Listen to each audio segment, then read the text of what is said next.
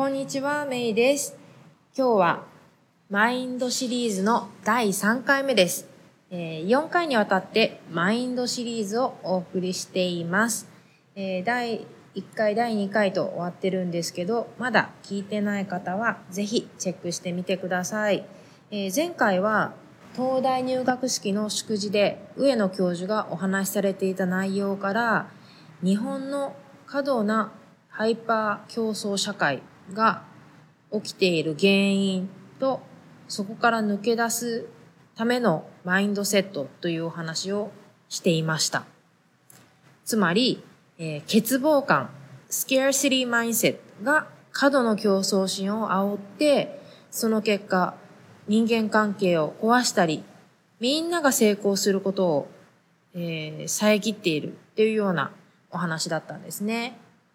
で、え今回はそのスキアシティマインドセットはそれだけじゃなくて、もっとひどい。えーつまり、IQ を下げたりとか、お金、時間、健康までも損なってしまう、本当に負のスパイラルなんだっていうようなお話と、えーそこから抜け出す方法について、えー考えていこうと思います。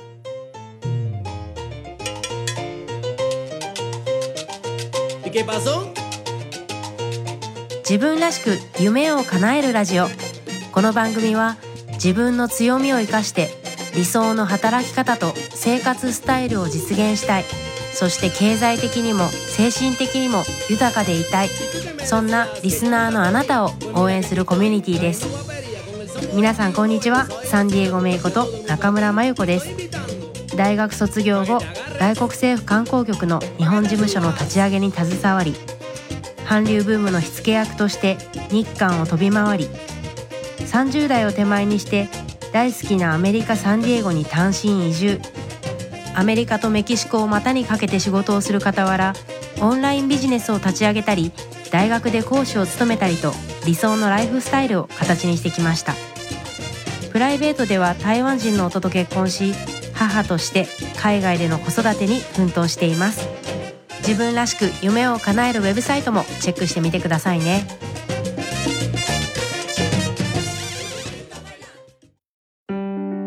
自分らしく夢を叶える。えーこの欠乏感、スキアシティマインセットが、えー過度の競争心を生むっていうお話は前回した通りなんですけど、えーさらには、えー私たちのこう、判断能力を鈍らせるマインドセットなんですね。で、結果どうなるかっていうと、私たちの経済的、そして精神的な豊かさを奪ってしまうんですね。で、えースカーシリーっていう本があります。要するにもう不足。このスカーシリーマインドセットについて書かれた本なんですけど、えー私たち人間が不足状態を感じたときに、心の中でどのような動きがあるのかっていうような、えー内容について書かれた本なんですけど、えー不足状態を感じると、私たちは極度の不安状態に陥ります。例えば、お金が足りないと感じると、お金のことばかり考えてしまったりとか、お腹が空いたと思ったら食べ物のことばかり考えてしまうんですね。で、この状態のことをトンネルビジョンって言います。要はそのトンネルのように視野が狭くなっちゃうってことですね。でもそのことばかり考え考えてしまう、えー状態。つまりもう脳が正常に判断できてない状態になっちゃうってことが、えー科学的に証明されていて、思考とか感情に変化が起きてしまうんですね。で、じゃあさっきのお金が不足しているって感じた時の、えー状況をもうちょっと細かく見ていこうと思います。現代に生きている誰もがそのお金が足りないっていう感覚を経験したことがあると思うんですよね。もちろん私もあります。で、じゃあそうな、そう感じた時に自分の中で何が起こってるかって、もし今度、あ、お金がないなって感じた時に、ぜひ、あの、チェックしてみてほしいんですけど、こういうことが起きてると思うんですよ。じゃあお金が不足していると感じましたと。たら、極度の不安状態に陥ります。ね。やっぱり自分の中でこう胸が苦しく感じたりとか、苦い、ね、苦虫を噛みつぶしたような嫌な気持ちがしますよね。で、その感じてる不安から逃げ出したい、逃れたいっていう衝動に駆られるんですよね。で、もう脳が正常に働いてないんだから、この不安からとにかくいち早く逃れたいために、快楽を求めようとしちゃうんです。で、どうなるかっていうと、甘いものをたくさん食べて自分を落ち落ち着かせようとしたり、体に悪いものを食べて、こう、満足感を得ようとしたりとか、まあ、自分が全然必要じゃないものを買って、いや、自分は物がいっぱいあるから大丈夫だって思わせようとしたりとか、あと、ドラッグとかお酒に溺れちゃう人もいるわけですよね。で、その結果どうなるかっていうと、どうなりますか？ますますお金は減っていくんですよね。お金がないっと思った結果、脳が正常に働かずにいろんな行動をとり、結果、ますますお金は減っていく。快楽は不安を補うものじゃなくて、むしろ欠乏感を強めてしまうものなんですよね。同じように、例えば時間がないって不安を感じたとしますよね。そしたら、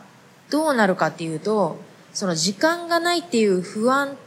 に駆られるのが嫌だから、快楽を感じたい、ゆとりを感じたいと思う結果、目的もなくテレビを見たりとか、Facebook とか Instagram にふけったり、で、快楽のために使っちゃう。で、気持ちよくなったけど、その結果、どうなるかっていうと、時間はますます不足していくんですよね。これよーく見ると当たり前なんだけど、日々私たちが気づかないうちにやっちゃってることなんですよ。で、こうやって、スキアシティメンタリティがますます強まっていくんですよね。不足してる、欠乏してるって気持ちがますます強くなっていく。で、こうやって、まあ短期的に不安を取り除く衝動に出てしまうので、長期的に効果のあるような賢い行動に出られなくなってしまうっていう、もう負のスパイラルに入っちゃうんですよね。それから、さらに、えープリンストン大学の研究によると、このスキアシティメンタリティに陥ると、認知能力、つまり IQ も下がることが、えー証明されてるんですね。で、その証明する二つの実験があったんですけど、一つはアメリカのショッピングモールでいろんな年収の人、買い物客を集めてインタビューをしたんですね。で、日頃のそのメンタルの状態とか経済的な安定についての質問でデータを集めた後で、えーその参加者に自分の車が壊れたっていうのをイメージしてもらうんですね。想像してもらう。で、えー修理が必要になりましたって言うんですよ。で、その結果どうなるかっていうと、えーこの高収入者も低収入者も、えー IQ テストの結果が悪くなっちゃうんですね。で、さらに言うと、低収入者の人は、高収入者の人よりも、えさらにその結果が悪くなって、えー IQ テストが40%も悪くなったという結果が、え出てるそうです。やっぱりね、低収入者の人は、高収入者の人に比べて、車の修理代に対する支出のインパクトっていうのが大きいので、ますますスキアシティマインドセットに陥りやすいっていうのが確認できました。でもう一つのテストが、えインドの農民を、えー対象にした実験で、えーこの農民の人たちはサトウキビを作ってるんですけど、年に1回収穫があるんですね。で、サトウキビの収穫前と収穫後に同じこの認知テストをしてもらったところ、収穫前は収穫後よりも認知能力が下がることが分かりました。というのは、この農民たちは収穫後にその収入が入ってくるわけですよね。収穫前は一番一年の中で経済的なやりくりが厳しい時期なんですね。その厳しい時期は認知能力が下がっていることが確認されたっていうことですよね。だからこれを考えると、例えば日本も戦時中、まあ、いわゆる物がないって言われてた時代は、社会全体がスキアシティメンタリティに陥っていて、正しい判断ができずに、ますます苦しい生活が強いられてたのかななんてことを、えー想像しちゃうんですけども、今、経済的に豊かになった日本に住む私たち、まあ私は住んでないですけど、日本で生まれ育った私たちは、このスキアシティメンタリティから抜け出せてるのかなってちょっと考えてほしいんです。で、このスキアシティメンタリティは収入の多い少ないは関係ないんですよね。たとえ収入が多くても、このスキアシティメンタリティ、あの欠乏感を抱くことで脳の処理能力が奪われてしまうので、結果誤った判断を重ねてしまって、ますます乏しくなっていく。貧しくなっていくんですよね。ま、まさにスキャーシティメンタリティの負のスパイラル。お金も時間も、えー、能力も奪ってしまうスキャーシティメンタリティ。怖いですよね。じゃあ、まあ、どうしたらいいのか。えー、まずまあ日常生活でお金がないとか不足しているって感じた時に、まずそういうふうに感じてるなって気づくことが大事ですよね。自分がそういうお金がないとか不足してると感じた、感じてるってことに気づく。気づいた上で、じゃあどんな気持ちになってるのか。で、どんな行動をしてるのかっていうのを、マインドフルに見つめてみると、スキャーシティマインドセットに陥ってる自分に気づくかもしれないですよね。じゃあ自分はスキャーセリーマインセットに陥ってるかどうかっていうのを、えー、チェックする5つのサインがあるんですけど、まず1つ目が、もう今ある状況は永久的であると信じてる。そして2番目が、不足にまつわる言葉を使ったり考えたりする。そして3つ目が、他人を羨む。4つ目が、ジェネラスではない、つまり寛容ではないっていうことですね。そして5つ目、過食、無駄遣い、欲張り、浪費癖。これらが目につくっていうことですね。で、これって、マーケティング、ビジネスの世界でも、あの、うまく利用されてるんですよ。この私たちのスキアスリーマインセットが。例えばこういう言葉、在庫わずかとか、期間限定、入荷ストップします。で、これってどれも購買意欲をかき立てるための決まり文句なんですよね。買い手に欠乏感を感じさせて、衝動買いを促すっていう、まあ、いずれもそういうケース、例だと思うんですけど、で、じゃあ本当にスキャスティメンタリティからの脱却方法、どうしたらいいのか。まずは、やっぱりさっき言ったように、自分がトンネルビジョンになってる。そして、不安に駆られているっていうことに、気づくことが必要ですよね。で、気づいたらどうしたらいいのか。それは、実は自分には十分にあるんだと感じられる工夫をしてみるのはどうでしょうか。例えば、日頃お金がないって感じるケースが多いんだったら、日々の支出を見直して、貯蓄をもう増やしちゃう。すごいシンプルだけど、増やして、あ、例えば銀行通帳を見たときに、あ、今の収入でも十分な暮らしができてるなとか、十分な蓄えがあるなとかっていうのを、無駄な支出を減らして感じれる程度に、シンプルな暮らしにリセットしちゃう。ね、断捨離する。ね。っていうのはどうでしょうか？それとか、物に関しては、ね、まだ使ってないものが捨てられないとか、断捨離ができない人っていうのも、物が必要な時になかったらどうしようって、これ欠乏感を抱いてるケースなんですよね。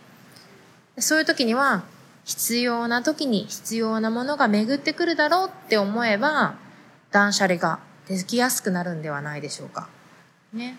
それとか、将来を思う、ね、将来ばっかり考えて不安になるんではなくて、今あるものに、今すでに持ってるものにフォーカスを置くのもいい方法だと思います。例えば、私たちには家族や子供たちがいるとか、ありがたいことに毎月お給料が入ってくる仕事があるとか、毎日きれいなお水が飲めている、お腹が空いたら常に食べるものがある、雨風をしのげる家がある、困った時に相談できる友達がいる、服や持ち物も困らないほどに持っているとかね。いっぱいこう、書き出してみたらあると思うんですよ、実は。で、自分がいかいかにその、幸せなのか、ね、いかに豊富な、アバンダントなのか、ね、豊富にリソースを持っているのかっていうのを確認できれば、その不安っていうのは自然に消えていくと思いませんか？逆に、どんなにこう収入が増えていったとしても、今ある幸せとかに感謝できない人は、どんなにこれから多くを手に入れても、やっぱりないものにフォーカスを置いてしまうと思うんですよね。だとやっぱり幸せにならない。私たちが目指すのは、スケアシティの真逆のマインドセット。つまり、アバンダンスマインドセットなんですよね。次回は、アバンダンスマインドセットについてお話ししてみようと思います。えー、今日の番組、いかがだったでしょうか？ね。スケアシティマインセットに具体的に陥った例と、その時の対処法を、あなたなりの方法で考えてみてはいかがでしょうか？自分らしく夢を叶える。今回の番組いかがでしたか？もし気に入っていただけたら購読ボタンを押していただきお友達にもおすすめしていただけると嬉しいです。自分らしく夢を叶えるウェブサイトでは今回の内容はもちろん他にも元気の出で役立つコンテンツをお届けしています。また夢を叶えるスピードを上げたい。すでに自分スタイルを確立するために動き出している仲間とつながりたい。そんなあなたは自分らしく夢を叶えるメルマガにぜひ登録してください。自分らしい理想の働き方と生活スタイルを実現するために今やるべきことをできることから始めていきましょう。